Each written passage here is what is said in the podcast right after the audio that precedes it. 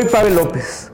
A los ambiciosos, la desesperación los hermana. El 2 de diciembre del 2012, PRI, PAN y PRD firmaron el Pacto por México, una alianza perversa que aprobaron las reformas estructurales de Peña Nieto, las cuales únicamente obedecían a sus fines ambiciosos y personales, y que afectaron gravemente a todo el país.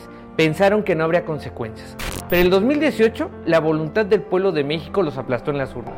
Creyeron que la cuarta transformación solo sería una promesa de campaña pero se demostró que desde el primer día avanzamos en el proceso de renovación de este país. Hoy se encuentran desesperados porque ven agotados sus privilegios.